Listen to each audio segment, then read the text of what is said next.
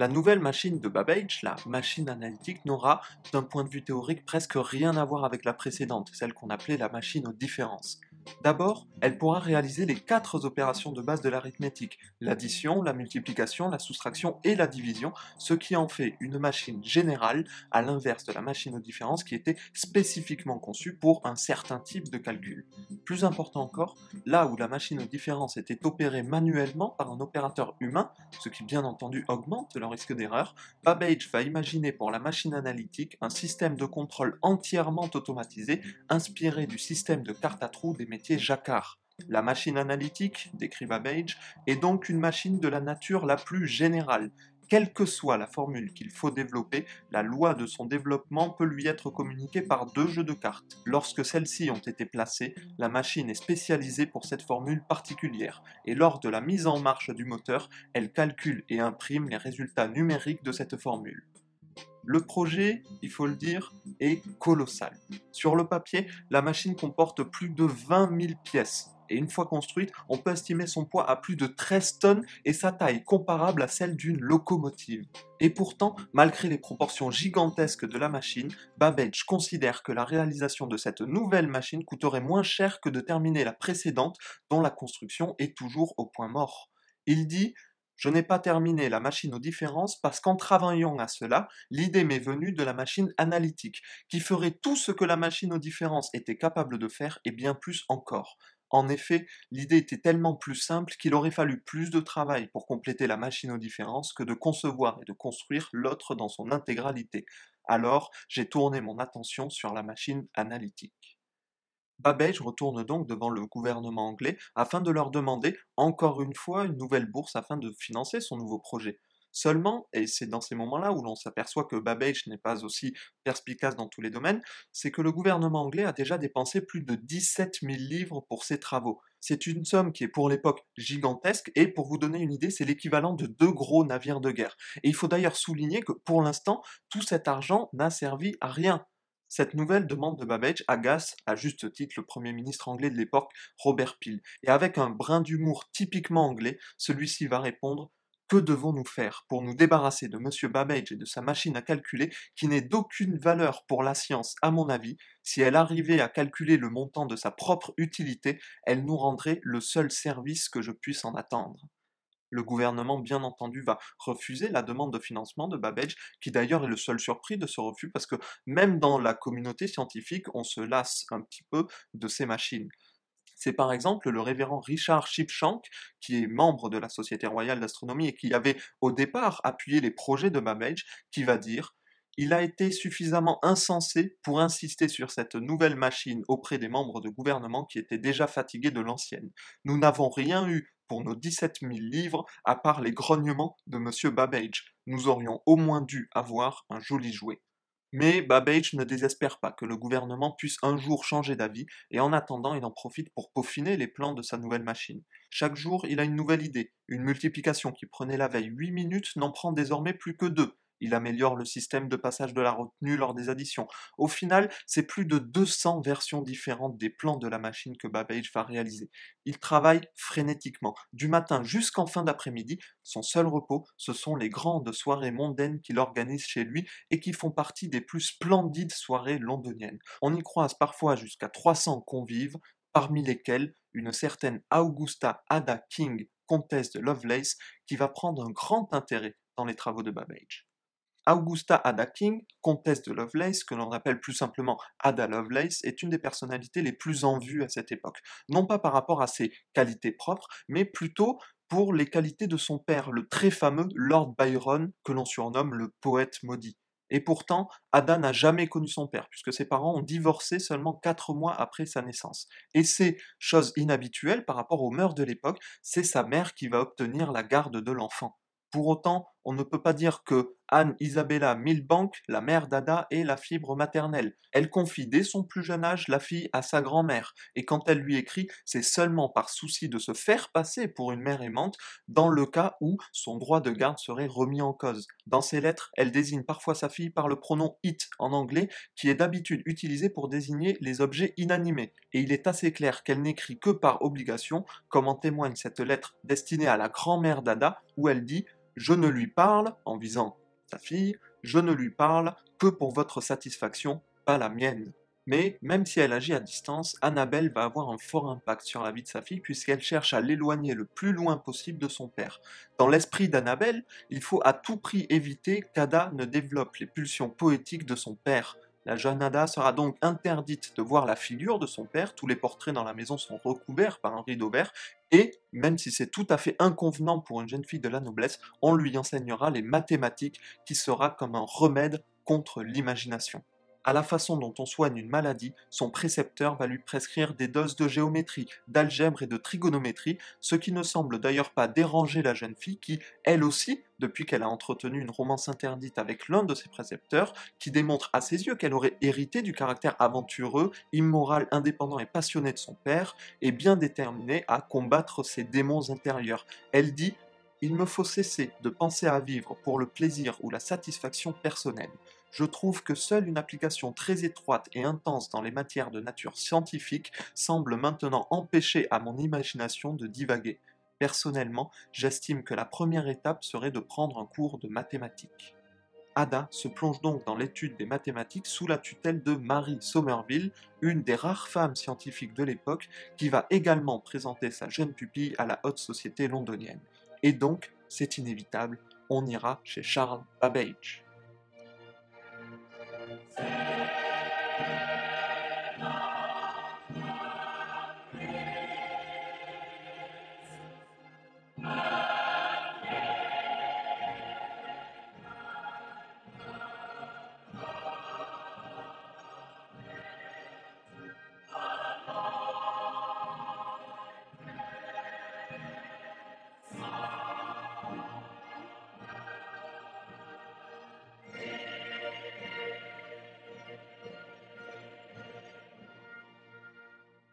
Babbage, qui même au cours de ses soirées ne pensait qu'à une chose, avait pris l'habitude de faire une démonstration de sa machine aux différences. Je vous l'ai déjà dit, la machine n'avait pas été entièrement construite mais il avait réussi à faire transporter chez lui la partie de la machine qui avait été assemblée.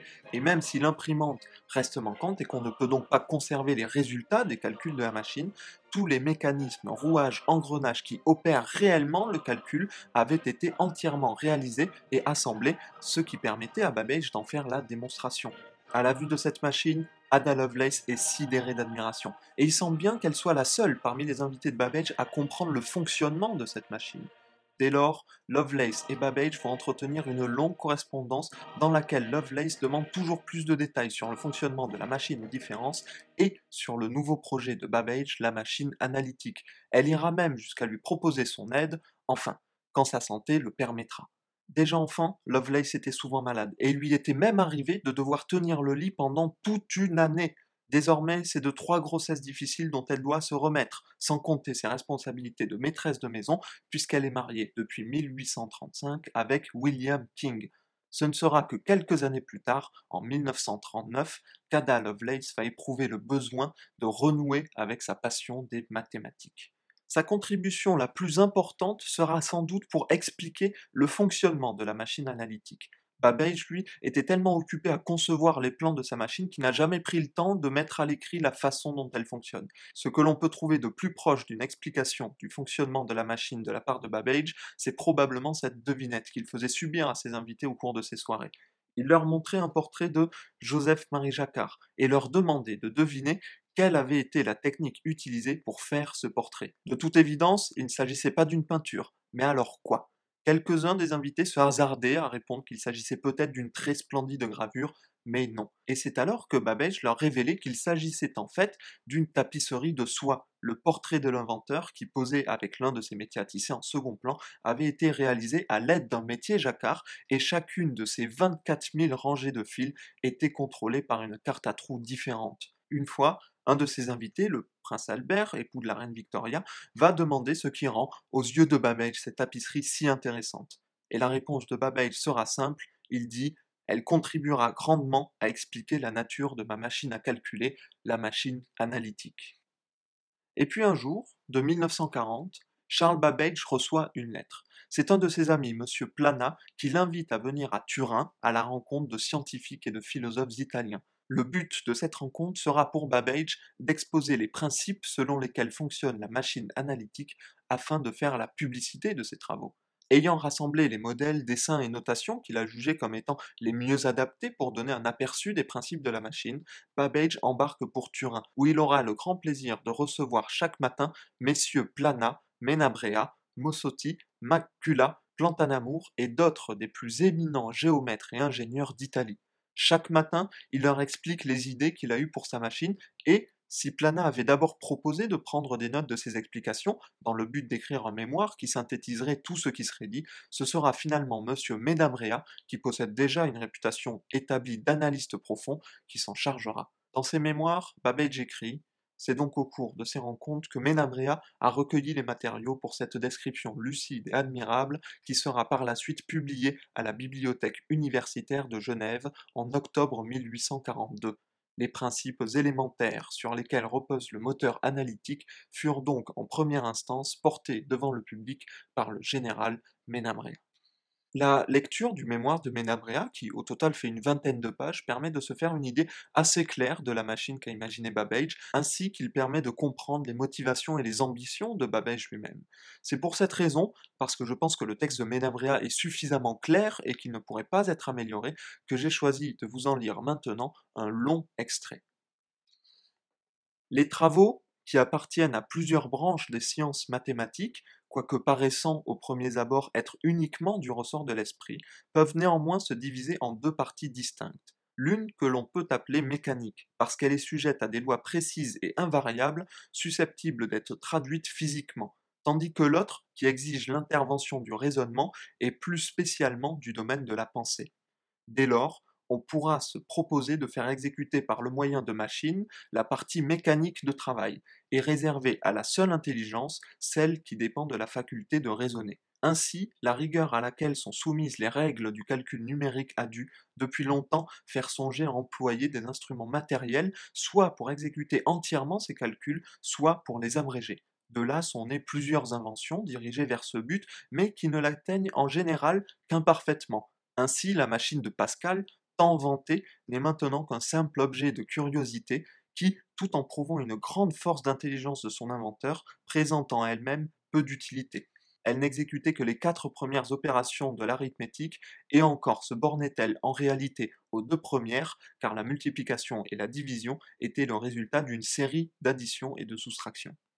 Le grand inconvénient de la plupart de ces machines est d'exiger l'intervention continuelle de la main de l'homme pour en régler les mouvements, et c'est en cela qu'est la source des erreurs. De sorte que si, dans l'exécution des grands calculs numériques, leur usage ne s'est pas propagé, c'est qu'elles ne résolvaient point le double problème que présente la question, celui d'obtenir l'exactitude des résultats unis à l'économie du temps. Frappé de ces réflexions, M. Charles Babbage a consacré plusieurs années à réaliser une pensée gigantesque. Il s'est proposé rien moins que de construire une machine capable d'exécuter non seulement les calculs arithmétiques, mais encore les calculs analytiques, dont les lois seraient connues. L'imagination est d'abord effrayée d'une telle entreprise, mais à mesure que l'on réfléchit avec plus de calme, le succès en paraît moins impossible, et l'on sent qu'il peut dépendre de la découverte de quelques principes assez général pour que, si on l'applique à la machine, celle-ci soit capable de traduire mécaniquement les opérations qui lui seraient indiquées par l'écriture algébrique l'illustre inventeur, lors d'un voyage qu'il fit à Turin, ayant bien voulu me communiquer quelques-unes de ses considérations à cet égard, je viens, avec son consentement, rendre compte des impressions qu'elles ont produites dans mon esprit. On ne doit point s'attendre ici à trouver une description de la machine de M. Babbage, elle exigerait de longues études pour être comprise, mais je tâcherai d'en faire saisir le but et d'exposer les principes sur lesquels est fondée son exécution. Un peu plus loin dans le texte, on trouve si l'on veut reproduire ces opérations au moyen d'une machine, ces opérations, il parle des opérations d'arithmétique, si l'on veut reproduire ces opérations au moyen d'une machine, elle devra donc, la machine, posséder deux facultés distinctes. Premièrement, celle d'exécuter les calculs numériques, et deuxièmement, celle de distribuer convenablement les valeurs ainsi obtenues. Mais si la main de l'homme était obligée d'intervenir pour diriger chacune de ces opérations partielles, il n'y aurait rien de gagné sous le rapport de l'exactitude et de l'économie du temps. Il faudra donc encore que la machine ait la propriété d'exécuter elle-même toutes les opérations successives nécessaires pour la solution du problème qu'on lui propose, une fois qu'on y aura introduit les données numériques primitives de ce problème. Maintenant, on demandera comment la machine peut d'elle-même et sans avoir recours à la main de l'homme prendre les dispositions successives convenables pour opérer. La solution de ce problème a été empruntée à l'appareil de Jacquard en usage pour la confection des étoffes brochées. Voici de quelle manière. Dans les tissus, on distingue généralement deux espèces de fils. D'abord les chaînes ou fils longitudinaux, ensuite la trame ou fil transversal qui est guidé par l'instrument que l'on nomme navette et qui croise avec les chaînes. Lorsque l'on veut faire une étoffe brochée, il faut empêcher tour à tour certains fils de croiser avec la trame, suivant un ordre déterminé par la nature du dessin qu'il s'agit de reproduire. Jadis, cette opération était longue et difficile et exigeait que l'ouvrier, attentif au dessin qu'il devait copier, ordonnât lui-même les mouvements que ses fils devaient prendre. De là provenait le prix élevé de ce genre d'étoffe, surtout lorsqu'il y entrait des fils de différentes couleurs. Pour simplifier cette manufacturation, Jacquard imagina de faire communiquer chacun des groupes de fils qui devaient agir ensemble avec un levier distinct pour chaque groupe. Tous ces leviers se terminaient par des tiges réunies en un faisceau qui a généralement la forme d'un parallélépipède à base rectangulaire. Ces tiges sont cylindriques et séparées entre elles par de petits intervalles. L'opération du soulèvement des fils se réduira ainsi à mouvoir convenablement ces divers bras de levier. Pour cela, on prend une feuille de carton de forme rectangulaire un peu plus grande que la section du faisceau. Si l'on applique cette feuille contre la base du faisceau de levier, en lui imprimant un mouvement de translation, ceux-ci se mourront tous en même temps, ainsi que les fils qui leur correspondent. Mais, si le carton, au lieu d'être plein, était percé dans les endroits où les extrémités des leviers viennent le rencontrer, alors, dans son mouvement, le carton étant traversé de part en part par les leviers, ceux-ci resteraient en place. De cette manière, on voit qu'il est aisé de déterminer la position de ces trous dans le carton, de manière que, à un instant donné, il y ait un certain nombre de leviers et par conséquent de fils soulevés, tandis que les autres restent en place. On voit qu'ainsi, on pourra confectionner les étoffes brochées avec une rapidité et une précision qu'il était difficile d'obtenir auparavant. Ce sont des dispositions analogues à celles que nous venons de décrire qui ont été introduites dans la machine analytique. Elle contient deux espèces principales de cartons. Premièrement, les cartons des opérations, par lesquels la machine est disposée de manière à exécuter une série déterminée d'opérations, telles que les additions, soustractions, multiplications et divisions. secondement, les cartons des variables, qui indiquent à la machine les colonnes sur lesquelles les résultats doivent être écrits. Les cartons étant mis en mouvement, disposant successivement les diverses pièces de la machine selon la nature des opérations à faire, et la machine les exécute en même temps au moyen des mécanismes dont elle est composée.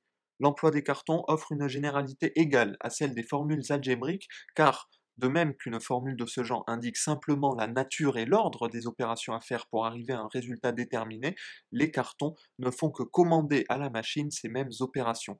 Mais pour que les mécanismes puissent agir, il faut encore introduire dans chaque cas particulier les données numériques du problème. Ainsi, une même série de cartons servira pour toutes les questions d'une même nature, dans lesquelles il n'y aura que les données numériques de changer. De cette manière, les cartons ne sont qu'une traduction des formes algébriques, ou pour mieux dire, une autre forme d'écriture analytique. Ainsi, la machine n'est point elle-même l'être qui pense, mais on peut la considérer comme l'être qui exécute les conceptions de l'intelligence. Et finalement, je vais vous lire la conclusion de Menabrea. Maintenant, en admettant qu'une telle machine soit exécutable, on pourra demander quelle en sera l'utilité. En résumé, elle présentera les avantages suivants. Premièrement, exactitude on sait que les calculs numériques sont généralement l'écueil de la solution des problèmes, car les erreurs s'y glissent aisément, et il n'est pas toujours facile de les reconnaître. Or, la machine, par la nature même de son mode d'agir, qui n'exige aucunement l'intervention de la main de l'homme durant le cours de ses opérations, présente toute espèce de garantie au sujet de l'exactitude. Deuxièmement, économie de temps. Pour s'en convaincre, il suffira de rappeler qu'une multiplication de deux nombres composés chacun de 20 chiffres demande tout au plus 3 minutes. Troisièmement, économie d'intelligence. Un simple calcul d'arithmétique exige le concours d'une personne ayant quelques capacités. Lorsqu'on passe à des calculs plus compliqués, et qu'on veut faire usage des formules algébriques dans des cas particuliers, il faut déjà posséder des connaissances qui supposent des études mathématiques préliminaires de quelque étendue. Or, la machine, pouvant faire elle-même toutes ces opérations purement matérielles, épargne le travail d'intelligence qui peuvent être employés plus utilement. Ainsi, la machine pourra être considérée comme une vraie manufacture de chiffres, qui prêtera son recours aux sciences et aux arts utiles qui s'appuient sur les nombres. Or, qui pourrait prévoir les conséquences d'une telle invention? En effet, combien d'observations précieuses restent inutiles au progrès des sciences parce qu'il n'y a pas de force suffisante pour en calculer les résultats? Que de découragement la perspective d'un long et aride calcul ne jette-t-elle pas dans l'âme de l'homme de génie qui ne demande que du temps pour méditer et qui se le voit ravi par le matériel des opérations? Et pourtant, c'est par la voie laborieuse de l'analyse qu'il doit arriver à la vérité mais il ne peut la suivre sans être guidé par les nombres, car sans les nombres, il n'est pas donné de pouvoir soulever le voile qui couvre les mystères de la nature. Ainsi, la pensée de former un instrument capable d'aider la faiblesse de l'homme dans de telles recherches est une conception qui, venant à se réaliser, marquerait une époque glorieuse dans l'histoire des sciences. Toutes les pièces, tous les rouages qui composent cet immense appareil ont été combinés, leur action a été étudiée, mais ils n'ont pu être encore assemblés. La confiance que doit inspirer le génie de M. Babbage rend légitime l'espoir que cette entreprise sera couronnée de succès en rendant hommage à l'intelligence qui la dirige. Faisons des vœux pour qu'une telle œuvre s'accomplisse.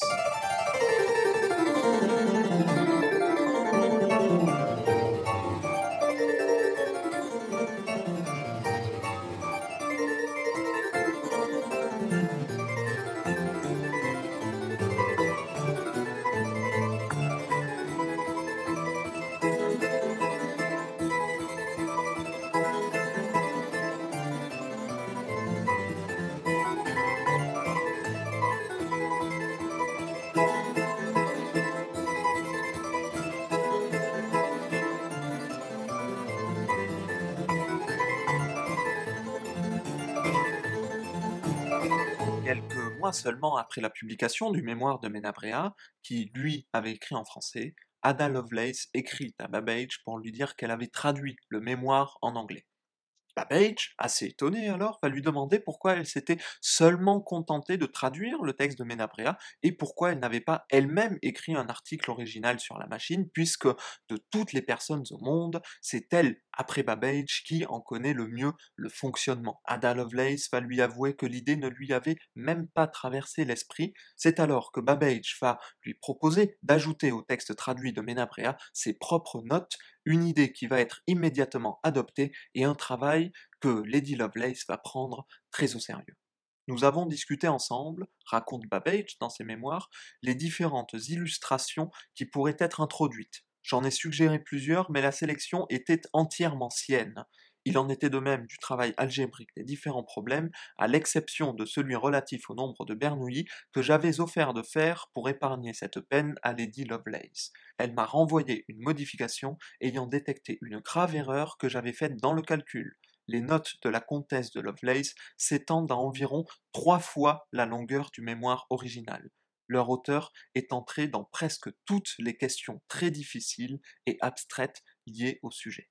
Il faut dire que Menabrea, et de son propre aveu d'ailleurs, n'avait donné aucun détail technique sur le fonctionnement réel de la machine, surtout parce qu'il n'en avait pas suffisamment compris les mécanismes pour être pertinent de ce domaine.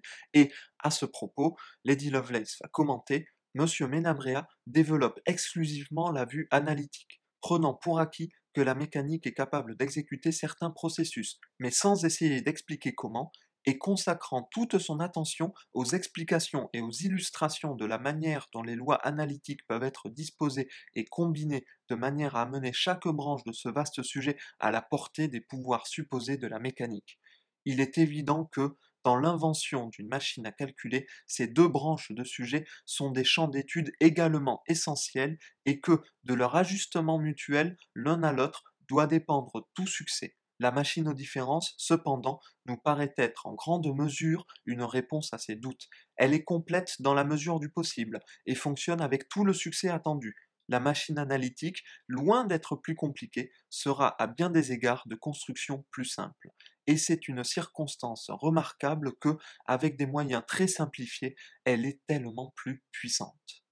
Dans ses notes, Ada Lovelace va décrire précisément le fonctionnement du moulin, l'organe mécanique qui permet à la machine d'effectuer les calculs arithmétiques, du magasin qui permet de stocker les différents nombres et variables nécessaires au calcul, du système de carte à trous et de tous les autres composants de cette gigantesque machine, tellement gigantesque que, contrairement à la machine aux différences qui était actionnée à l'aide d'une manivelle, celle-ci devra être alimentée par un moteur à vapeur. Mais au-delà des détails techniques que donne Lovelace, et qui sont d'ailleurs incroyablement utiles pour quiconque voudrait comprendre le fonctionnement de la machine, puisque Babbage lui-même n'a produit que les plans des différentes parties de la machine, et que sans les notes de Lovelace, ces plans seraient presque indéchiffrables, au-delà de ces détails techniques, Lovelace va également commenter sur les principes théoriques de la machine. Dans sa première note, il y en a sept en tout, dans sa première note, Lovelace écrit la machine pourrait agir sur d'autres choses que des nombres. La machine pourrait agir sur d'autres choses que des nombres. Si des objets étaient trouvés dont les relations fondamentales mutuelles pouvaient être exprimées par ceux de la science abstraite des opérations et qui devraient également être susceptibles d'adaptation à la notation et au mécanisme de la machine en supposant par exemple que les relations fondamentales des sons dans la science de l'harmonie et de la composition musicale étaient susceptibles d'une telle expression et d'adaptation, la machine pourrait composer des morceaux de musique élaborés et scientifiques de n'importe quel degré de complexité ou d'étendue. La machine analytique est une incarnation de la science des opérations alors que Babbage lui-même ne regardait sa propre machine que comme une machine à calculer, Lovelace est la première à se rendre compte du potentiel réel de la machine, celui d'une machine universelle, c'est-à-dire une machine qui pourrait non seulement effectuer des calculs sur les nombres, mais également sur tout ce qui est calculable, de la même façon que nos ordinateurs modernes qui sont capables soit de jouer de la musique, d'afficher des images, de lire des vidéos, ou même de jouer aux échecs mais si cette réalisation n'aura aucune conséquence sur le développement propre de la machine, elle souligne en tout cas la force intellectuelle de la jeune femme, qui va d'ailleurs démontrer encore une fois la brillance de son esprit dans une autre de ses notes, la note numéro G, la dernière des sept. Là, Lovelace veut donner un exemple concret d'utilisation possible de la machine, et pour son exemple, elle a choisi de faire calculer à la machine une suite de nombres extrêmement compliqués à calculer à la main, ce sont les nombres de Bernoulli.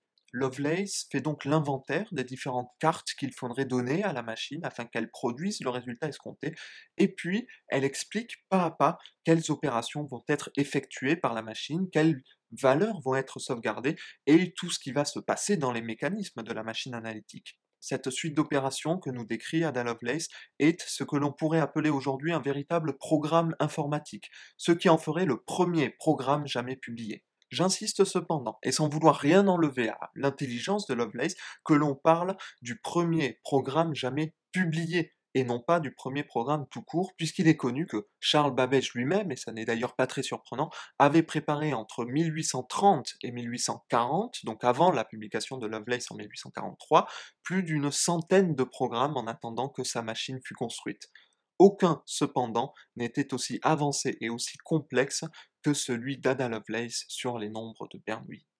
Publiées anonymement, comme c'est souvent le cas pour des œuvres scientifiques féminines, les notes de Lovelace vont recevoir un accueil unanime dans la communauté scientifique.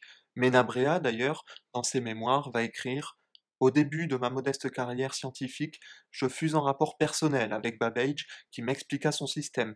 Je crus l'avoir compris et j'en fis, il y a bien des années, l'objet d'un article dans la Bibliothèque universelle de Genève. Ma description fut agréée par Babbage lui-même et fut traduite en anglais dans les Scientific Memoirs, sans nom de traducteur. Mais cette traduction était accompagnée de notes du plus haut intérêt qui développent d'une manière lumineuse ce que je n'avais pu indiquer que d'une façon incomplète.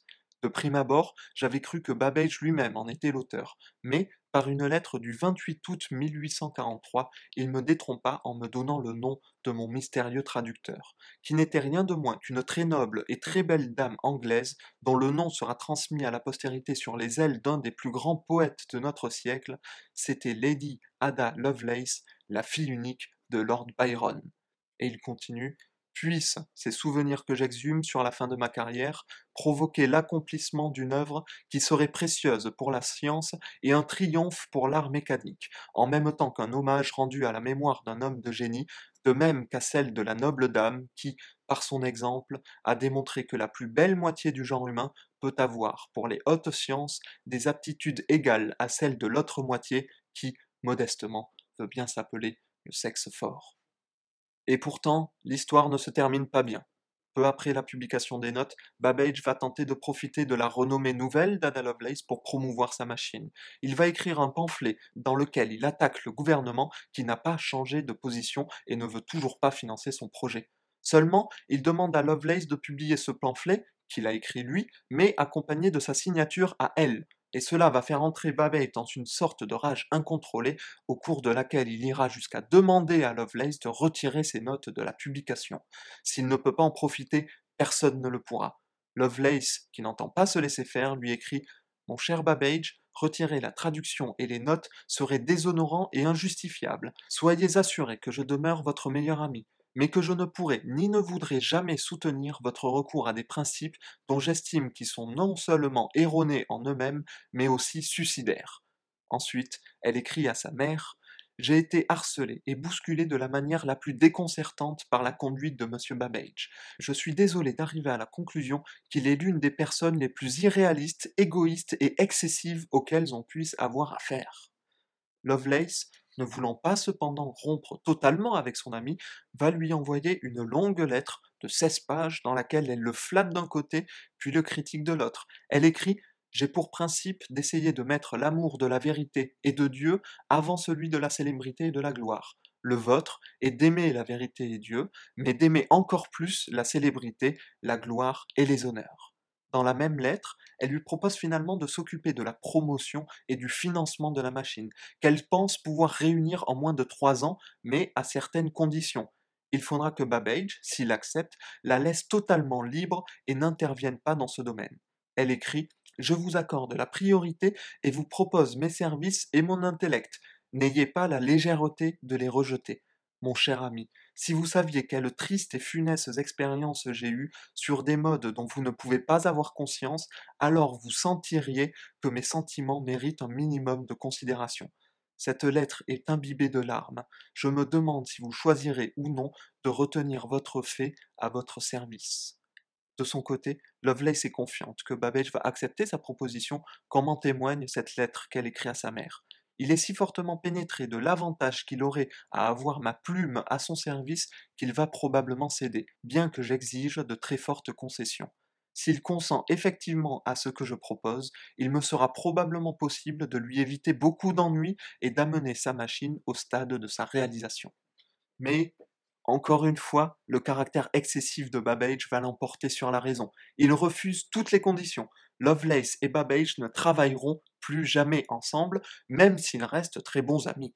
Lovelace, de son côté, supposément pour récolter seul et par des moyens détournés l'argent nécessaire à la construction de la machine, va commencer à parier aux courses. Elle a imaginé une méthode mathématique qui lui assure de gagner. Seulement, la méthode ne fonctionne pas et elle s'endette rapidement. De son côté, Babbage imagine une nouvelle version de la machine aux différences, plus simple et plus rapide que la première. Les plans de cette nouvelle machine, il en fait don au gouvernement anglais, comme une façon peut-être de s'excuser de n'avoir jamais terminé son premier projet. Cette machine aux différences, dite la machine aux différences numéro 2, tout comme la première machine aux différences, est comme la machine analytique, ne sera jamais construite du temps de Babbage, et les seuls exemplaires qui existent aujourd'hui sont des reproductions faites par des musées à des fins historiques. Ada Lovelace meurt le 27 décembre 1852. Elle a 36 ans et va être enterrée aux côtés de son père qu'elle n'a jamais connu, Lord Byron, qui, ironiquement, soutenait les révoltes ouvriers contre les métiers jacquards et qui, lui aussi, est mort à l'âge de 36 ans. Babbage vivra encore pendant 20 ans, mais à sa mort, en 1871, plus personne ne s'intéresse à ses projets, ne s'intéresse à la machine analytique, ni à son souhait à Dieu que les calculs des tables de logarithmes eurent été exécutés à la force de la vapeur. Si ce n'est son fils, Henri, qui va chercher à poursuivre le travail de son père, bien qu'il n'ait pas hérité de lui son génie intellectuel.